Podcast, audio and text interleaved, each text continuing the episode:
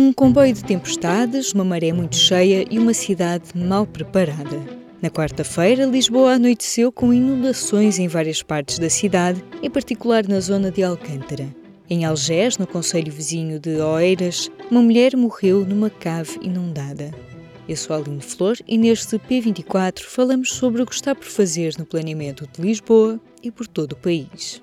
Porque é possível fazer algumas coisas que minimizem estas catástrofes, que foi uma catástrofe, né, no fundo. Quer pelo prejuízo uh, causado, mas sobretudo porque morreu uma pessoa no meio desta desgraça. Esta é Andréa Cunha Freitas, editora do Azul, o projeto do público sobre ambiente, crise climática e sustentabilidade.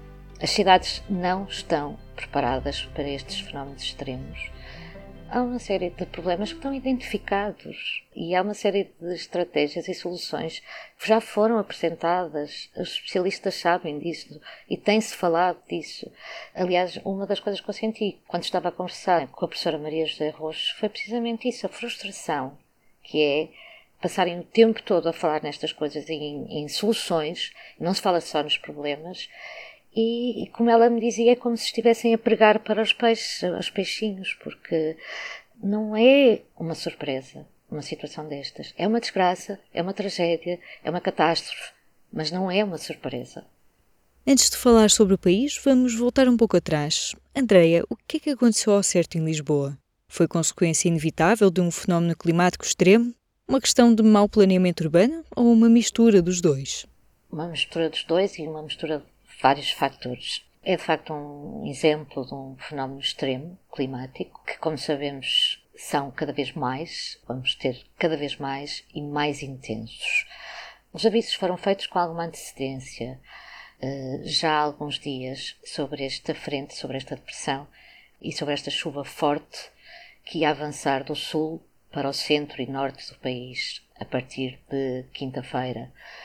Agora, quando esta chuva, e, e por mais previsões que se façam, não se consegue prever com um detalhe tão ínfimo, quando esta chuva é tão intensa durante um curto espaço de tempo, é quase impossível não causar este tipo de caos.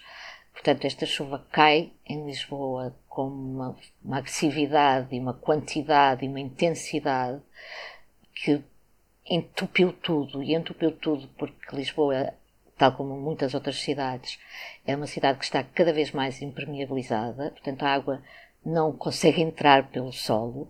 Eu tive uma conversa com a professora da Faculdade de Ciências Sociais, a geógrafa Maria José Roxo, que nos dizia que tudo isto, que todos estes problemas e que este caos é o resultado de uma falha de planeamento, mas é uma falha de planeamento de anos e que normalmente o que nos acontece é isto.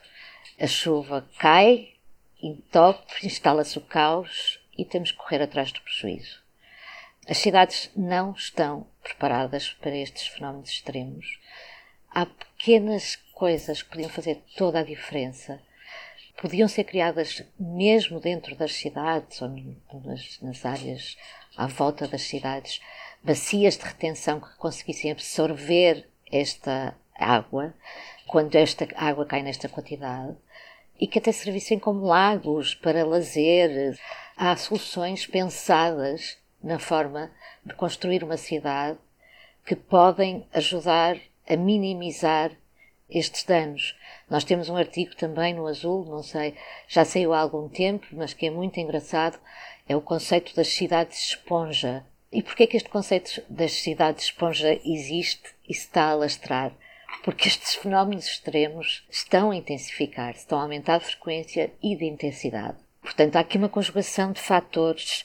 A Maria José Roxo, a geógrafa, falava-nos também ainda de uma, uma agravante em que tivemos um azar, é que na parte baixa de Lisboa esta chuva intensa coincidiu com uma maré cheia, o que tornou ainda o, o, o, estrago maior. Zonas que naturalmente, que habitualmente as pessoas que vivem em Lisboa sabem que ficam inundadas, Alcântara, Algés, ficaram de facto com muitos danos. E o que os investigadores que estudam estes fenómenos e que falam sobre estas coisas lamentam é que isto não é, apesar de ser um fenómeno extremo, e de ser impossível de prever ao pormenor, não é imprevisível. Nós sabíamos, quando estávamos em seca, que íamos ter inundações e não nos preparámos para elas. Sabemos agora, quando estamos a ter inundações, que vamos ter secas e é preciso tomar uma série de medidas que ajudem a minimizar estes danos. É possível minimizar estes danos. Isto foi algo que depois explotou uma, uma cobertura do jornal que foi desde jornalistas da cultura sobre arquitetura paisagista até o azul sobre a questão também climática e o local, não é? sobre as políticas que estão ou não a ser postas em prática. A construção de canais de escoamento da água dos sítios mais altos para o rio, mas só isso não vai ser suficiente, não é? Ou consegue explicar mais ou menos o que é que é a ideia? A Maria José Rocha, geógrafa, ela, ela fala de facto nisso, só isso não chega, não chega mesmo. E numa entrevista que Isabel Salema fez eh, para a secção da cultura, como tu eh, bem disseste, há uma entrevista muito interessante da arquiteta paisagista Aurora Carapinha, que é uma discípula do arquiteto Gonçalo Ribeiro ela fala da gestão da paisagem, do cuidado e da importância da gestão da paisagem e também diz que sozinho o plano geral de drenagem de Lisboa, de que falava o Presidente da Câmara, Carlos Moedas, sozinho é um disparate. Estamos a falar de 150 milhões de euros para criar um sistema de escoamento, mas isso não chega. É preciso agir a montante, é preciso limpar sarjetas antes das chuvas, é preciso ter cuidados especiais com os cursos de água, é preciso criar as tais bacias de retenção nas cidades, é preciso fazer muita coisa e uma obra destas por si só não vai resolver o problema das inundações de Lisboa.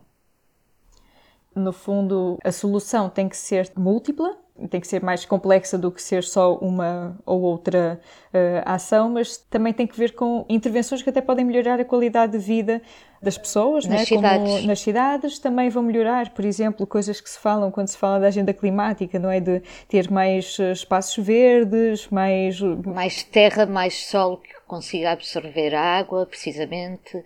Mesmo estas questões das bacias de retenção que te falava, podem ser lagos de uma cidade, podem ser zonas de lazer de uma cidade. E são soluções que não são tão complicadas assim como possa parecer, mas ao contrário disso, o que nós temos feito nos últimos anos é impermeabilizar as cidades. E a água não Podes tem para onde o que, é que, o que é que é isso de impermeabilizar as cidades e é, é isso, é, é tirar o chão, é tirar o, a terra, é tapar a terra com betão, com estradas, com ruas, com edifícios, é não ter zonas verdes, não ter solo que absorva esta água. Eu tenho noção, e os especialistas acho que também têm noção, que uma quantidade destas de água neste curto espaço de tempo era muito difícil de ser eh, toda absorvida por um jardim, por um grande jardim, por uma grande bacia de retenção mas que ia minimizar estes estragos, ia, assim como limpar as sarjetas, limpar eh, as zonas de cidade que sabemos que são vulneráveis a este tipo de problemas. Não podemos negar que tivemos aqui, de facto, um fenómeno atmosférico e um, um, um fenómeno extremo do clima, que não é invulgar, que acontece no inverno houve uma série de pressões e falou-se nos meios de comunicação e os especialistas falam nisso no chamado comboio de tempestades.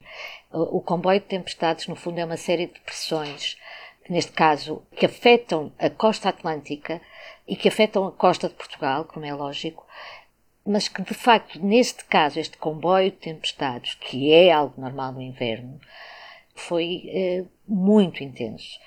E como não havia nada feito, e como a cidade não está preparada, muito apesar dos avisos e dos alertas e dos estudos e conselhos de especialistas, instalou-se o caos e morreu uma pessoa. E morreu uma pessoa por. Uh, por inércia de. Aliás, a, a, a, Maria José Rocha falava nisso, falava nessa angustiante inércia, porque é possível fazer algumas coisas que minimizem estas catástrofes, que foi uma catástrofe, né, no fundo. Quer pelo prejuízo uh, causado, mas sobretudo porque morreu uma pessoa no meio desta desgraça.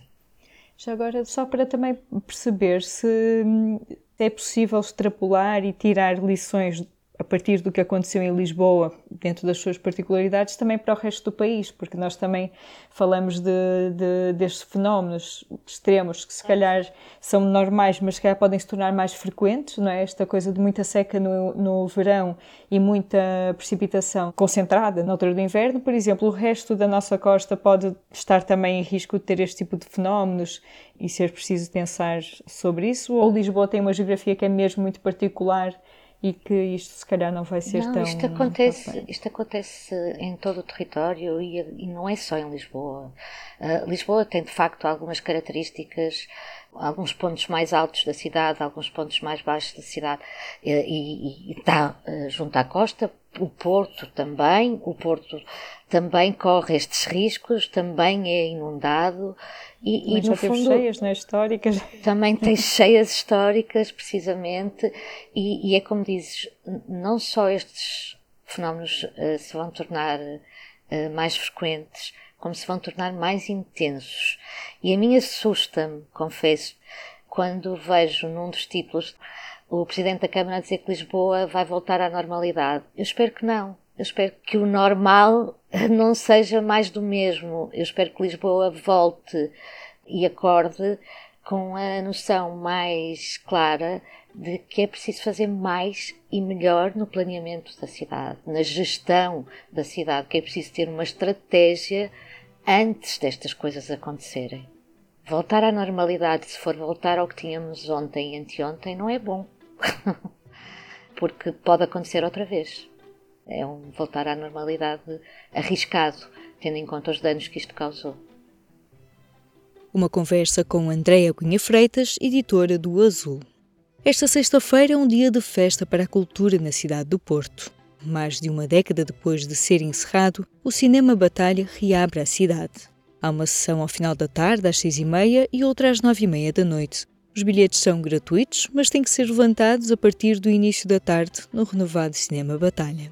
Sexta-feira também é dia do podcast Cuidado com o Pet. Se tiver um animal de estimação aí em casa, não deixe de ouvir as conversas da Ana Isabel Ribeiro com especialistas que adoram animais. E no sábado não é demais recordar. Portugal enfrenta a seleção de Marrocos nas quartas de final do Mundial do Qatar. O jogo está agendado para as 3 da tarde.